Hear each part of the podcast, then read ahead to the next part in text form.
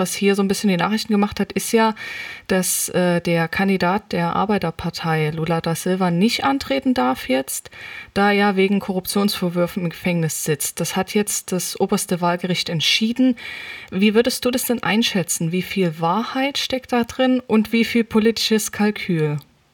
Naja, ähm, es ist auf jeden Fall politisches Kalkül, das äh, steht für mich außer Frage. Wie viel Wahrheit jetzt da dran ist, ist schwer zu klären. Was klar ist, ist, dass die äh, Beweise oder die auf Kronzeugenaussagen, die auf dessen das Urteil halt beruft, äh, der Korruptionsurteil, die sind äh, sehr fragwürdig meiner Meinung nach. Also da ähm, lässt sich eigentlich kein Zweifel dran hegen, dass das ein politisch motiviertes Urteil ist, dass die dort ganz klar einen äh, aussichtsreichen Kandidaten von dem Wahlkampf ausschließen wollten. Ich meine, das Gesetz, das es verbietet, dass er im Wahlkampf teilnimmt, hat er ja selbst verabschiedet. Also Menschen, die in der zweiten Instanz verurteilt sind, dürfen nicht an Wahlen teilnehmen. Ähm, das ist eigentlich ein gutes Gesetz, aber wenn dann halt die Justiz äh, auf Grundlage, auf zweifelhaften Grundlagen Urteile fällt, ist das natürlich problematisch. Jetzt habe ich gelesen, ähm, dass statt Lula da Silva der Fernando Haddad als Kandidat für die PT antritt.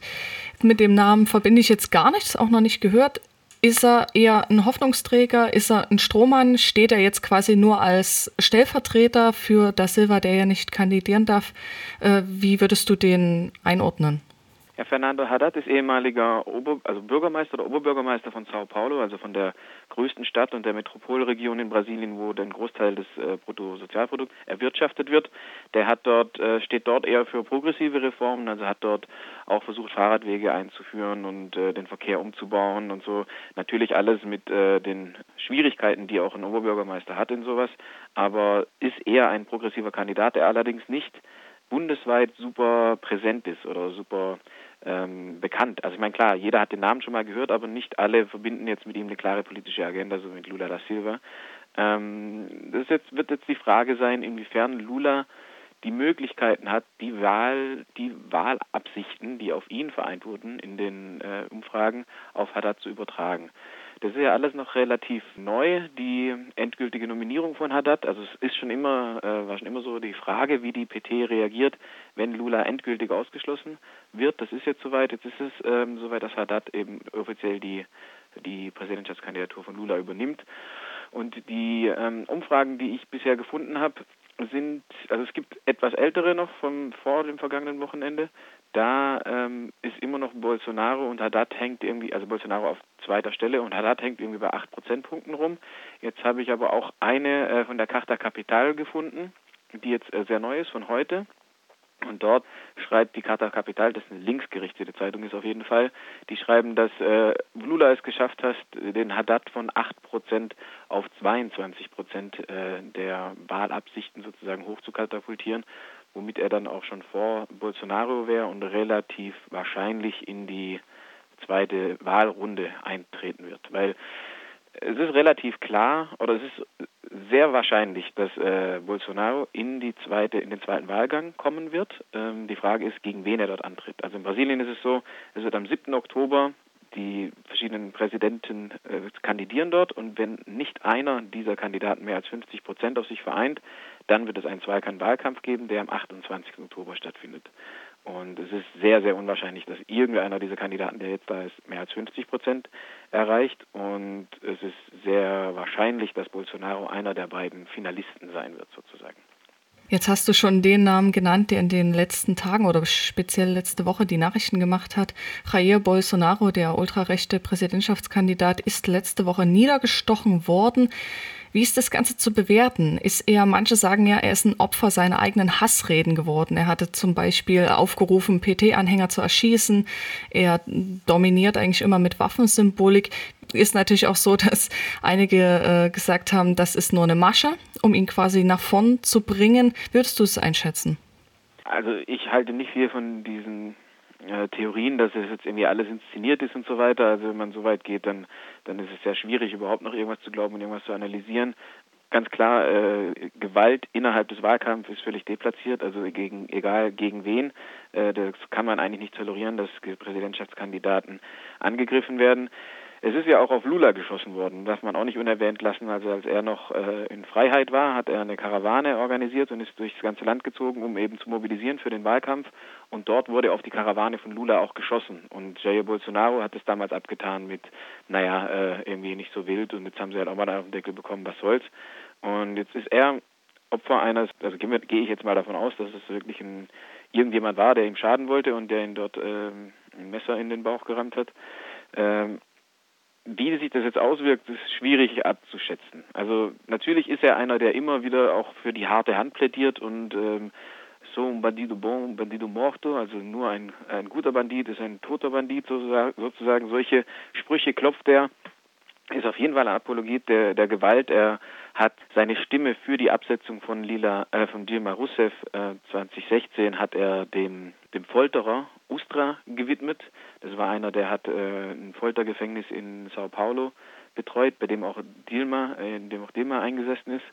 Und der hat, also ist ganz klar, dieser Ustra ist ein, ein Folterer, der ist 2016, 2015, glaube ich, dann gestorben im Alter von 83 Jahren oder sowas. Aber es gab in Brasilien keine Aufarbeitung der Diktatur.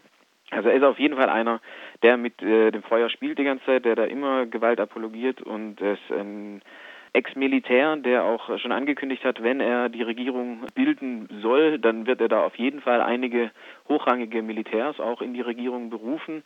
Eigentlich ein No-Go in Brasilien, also seit 1985 gab es eigentlich bis zur jetzigen Thema Putschregierung, also die, die jetzt gerade an der Macht ist, gab es eigentlich sozusagen einen, es war verpönt, ähm, Militärs in die in die Regierung zu holen. Jetzt hat das Thema zwar gemacht, aber äh, der Bolsonaro will es auf jeden Fall ausweiten. Wir sind gerade dabei, auch eine Veranstaltung in Freiburg zu planen, am 15. Oktober zu, mit Itamar Silva zu den Präsidentschaftswahlen. Und die wird bei uns heißen zwischen Demokratie und Militärherrschaft. Also das ist so ein bisschen die Frage, die sich gerade stellt. Wenn Bolsonaro gewinnt und die Militärs wieder in die Regierung einbindet, dann entspricht er sozusagen ein bisschen der Logik, die auch einige voranbringen, die er aber auch befeuert, dass äh, sagen, wir wollen zurück zur Militärdiktatur. Und das ist natürlich ein absoluter Rückschritt in äh, einer Phase, wo die Demokratie in Brasilien eigentlich gerade nicht gewährleistet wird. Also die aktuelle Situation ist ja so, dass äh, Dilma Rousseff, die gewählte Präsidentin, abgesetzt wurde und jetzt gerade gehofft wird von vielen Akteuren, dass endlich mal wieder demokratische Zustände in Brasilien hergestellt werden. Wenn Bolsonaro gewinnt, ist es sehr, sehr fraglich, ob überhaupt wieder demokratische äh, Zustände in Brasilien hergestellt werden würden. Du hast jetzt gerade schon erwähnt, dass die äh, ehemalige Präsidentin ja abgesetzt wurde und äh, das auch durch, na klar, auch dadurch, dass die Militärdiktatur so gut wie nicht aufgearbeitet wurde und natürlich auch so eine, ich sag mal, Brasilien ist ja schon immer, glaube ich, extrem sozial gespalten gewesen. Immer noch. Die Gesellschaft ist extrem stark polarisiert. Und wenn wir jetzt mal auf die jüngere Vergangenheit gucken und uns dann so die Gewalt und die Polemik im Wahlkampf anschauen, was hat das für soziale und auch für wirtschaftliche Hintergründe, dass es eine dermaßen Gewalt gibt, also eine verbale Gewalt und auch eine tatsächliche tätliche Gewalt? Ja, die Gründe da sind natürlich auf jeden Fall super vielschichtig. Also von dem seit den Kolonialzeiten hergebrachten Rassismus, der Ausgrenzung der Quilombolas, der indigenen Gemeinden, der traditionellen Völker und Gemeinschaften, bis hin in die Problematiken des äh, sogenannten Drogenkriegs in den Favelas. Das ist sehr, sehr vielschichtig. Es gab jetzt in der in den letzten ja, 16 Jahren, als die PT regiert hat, ähm, gab es gewisse Veränderungen innerhalb des Gesellschaftsgefüges. Es ist allerdings nie so gewesen, dass die PT einen großen Angriff auf das Kapital oder auf die äh, reichen Gesellschaftsschichten gemacht hat. Also es ging immer darum, der größer werdende Kuchen die Stücke, die dazukommen, müssen anders verteilt werden. Das war der Kompromiss, auf den man sich einigermaßen einigen konnte. Ähm, es wurde eigentlich nie den Reichen etwas weggenommen, wenn man so will. Sie wurden vielleicht, konnten nicht mehr so viel von dem einvernehmen, was dazugekommen ist, aber eine richtige Umverteilung gab es eigentlich nie. Es gab trotzdem unglaubliche ähm, Ausführungen, wie jetzt Leute, die gesagt haben, das kann doch nicht sein, dass jetzt hier die äh, armen Schlucker, die früher sich kaum einen Bus leisten konnten, jetzt in den Billigfliegern, so ähnlich wie in Europa, durch die Gegend fliegen. Jetzt müssen wir neben denen im Flugzeug sitzen. Ist völlig unmöglich, dass die Hausangestellten mittlerweile Rechte haben und einen Mindestlohn bezahlt bekommen müssen. Das kann doch nicht sein, so so, so kann doch die Mittelschicht nicht mehr weiterleben. Also an solchen Sachen äh, hängen sich da Konflikte auf. Das ist ähm, sehr schwer vorstellbar eigentlich für hier. Aber natürlich sind, ist die brasilianische Gesellschaft weiterhin brutal gespalten, wenn man die Reichtumsverteilung anguckt, wenn man sich die Landverteilung anguckt zum Beispiel. Da ist auch unter der PT-Regierung nicht viel gemacht worden. Also wenn dort Ländereien verteilt wurden an das MSC, an das Movimento Centera, an die Landlosenbewegung, dann meistens Ländereien, die in öffentlicher Hand waren und die die besetzt hatten. Da ist einiges an Flächen umverteilt oder verteilt worden in die Landlosenbewegung, aber es ist eigentlich kaum jemand enteignet worden, was äh, auf Grundlage der Verfassung absolut möglich ist. Wenn unproduktives Land einfach nur brach liegt, dann äh, kann das auch enteignet werden. Das ist nicht passiert. Und das ist auch so ein bisschen eine Kritik an der PT. Naja, die sich gefallen lassen muss, ist die Frage. Ähm, also, dass sie die Verhältnisse nicht wirklich angegriffen haben, dass sie auch in den Medien nicht dafür gesorgt haben, dass eine andere Medienlandschaft entsteht und diese Monopole aufgelöst werden, die es dort weiterhin gibt. Man muss wissen, wenn man in Brasilien den Präsident stellt oder die Präsidentin, dann heißt es nicht, dass man wirklich eine Regierung hat, die aus der eigenen Kraft Gesetz verabschieden kann. Also selbst als Lula Präsident war mit relativ hohen Zustimmungsraten im Präsidentschaftswahlkampf, ist es durch diese zweite Runde, die ich vorhin erklärt habe, ist es immer so, dass am Ende sich halt die Bevölkerung entscheiden muss, okay, wer ist das kleinere Übel. Aber die Regierungspartei, also wenn jetzt die PT oder Lula als PT-Kandidat gewonnen hat, dann hatte die PT, soweit ich weiß, nie mehr als 17 Prozent der Sitze im Abgeordnetenhaus. Also die mussten sich immer mit riesigen Koalitionen irgendwelche Mehrheiten erschaffen. Das ging dann so weit, dass es zu dem Mensalau-Skandal kam, wo die PT äh, offensichtlich und auch gerichtlich festgestellt Abgeordnete gekauft hat, die halt gesagt haben, okay, wir haben hier ein Projekt wie Bolsa Familia, so eine Art Sozialhilfe, die hilft einem großen Teil der Bevölkerung aus der Armut, aus der absoluten Armut rauszukommen. Brasilien ist in der Regierungszeit der PT von der Hungerlandkarte verschwunden. Dort äh, gab es keinen Hunger mehr äh, offiziell und also es gab soziale Fortschritte und die wurden halt erkauft durch Stimmenkauf, muss man ganz klar sagen. Und die Option war da halt, wir schlagen Gesetzestexte vor, die dann nicht durchkommen, weil ähm, wir nicht die Mehrheiten im Parlament haben, oder wir beschaffen uns irgendwie diese Mehrheiten. Das war einerseits diese monatlichen Zahlungen an Abgeordneten und andererseits wurden halt dann wenn du eine Regierungskoalition hast, wo irgendwie über zwölf Parteien drin sind, dann will irgendwie jeder ein Ministerium haben. Am Ende hatte Brasilien 32 Ministerien. Wenn jetzt äh, die Regierungskonsultationen zwischen Deutschland und Brasilien waren, dann wusste der deutsche Landwirtschaftsminister überhaupt nicht, mit dem man sich unterhalten sollte, weil es drei Agrarministerien in Brasilien gab. Die eine für ländliche Entwicklung, die andere für Agrarindustrie, die andere für whatever, Agrarforschung oder sowas. Das ist natürlich auch ein Chaos und ein Zustand, den man nicht äh, haben will. Aber die Frage ist dann halt, wie man innerhalb dieses Systems zu einer Veränderung kommen kann, wenn man abhängig ist von diesen Mehrheiten im Parlament. Also man muss, man müsste es schaffen, dass eine politische Partei mit einer Agenda eine Mehrheit äh, erringen kann und dann eben auch ihre, ihr Programm durchsetzen. Also es ist sehr schwierig. Du hast jetzt äh, vorhin schon so mal einen etwas düsteren Blick darauf geworfen, was äh, passiert, wenn tatsächlich Bolsonaro oder die beziehungsweise die Unterstützer der ehemaligen Militärdiktatur an die Macht kommen sollten. Was würdest du denn, wenn ich jetzt mal sage, gib eine Prognose ab? Ich weiß noch relativ früh, aber was würdest du denn sagen, wie wahrscheinlich ist es denn, dass es zu so einem krassen rechts, äh, rechtsradikalen, kann man fast schon sagen, ähm, Umschwung kommt? Also es ist, es ist immer wie immer schwierig, Prognosen in die Zukunft abzugeben.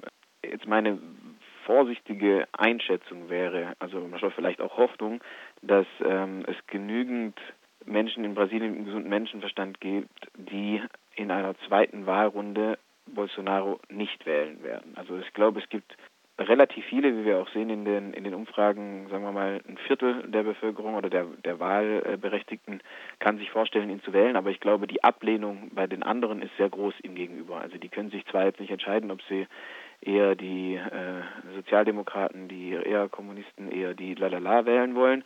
Aber ich glaube, im zweiten Wahlgang wäre es im Moment relativ unwahrscheinlich, aus meiner Sicht, dass Bolsonaro wirklich gewinnt. Kann aber alles passieren. Es hat auch kaum jemand geglaubt, dass Trump gewinnt in den USA.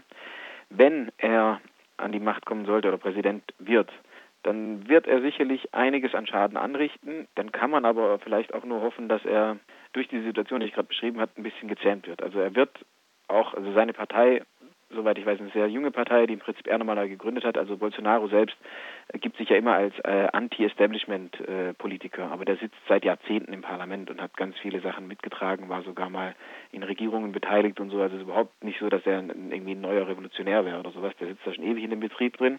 Und auch der wird diesen Zwängen unterlegen sein, dass äh, wenn er da Gesetzesvorschläge oder überhaupt Sachen durchbringen will, muss er sich irgendwie Mehrheiten verschaffen. Es gibt zwar viele selbstsüchtige Politiker in Brasilien, die vor allem auf ihren eigenen Vorteil bedacht sind, aber ich glaube nicht alle bescheuerten Ideen, die von Bolsonaro kommen, würden in einem Kongress auch durchgesetzt werden. Das ist aber eine sehr hypothetische Prognose, ne? vielleicht auch mehr von Hoffnung gekennzeichnet als von einer wirklichen Prognose, die ich da abgeben kann, aber soweit vielleicht mal für die Zukunft.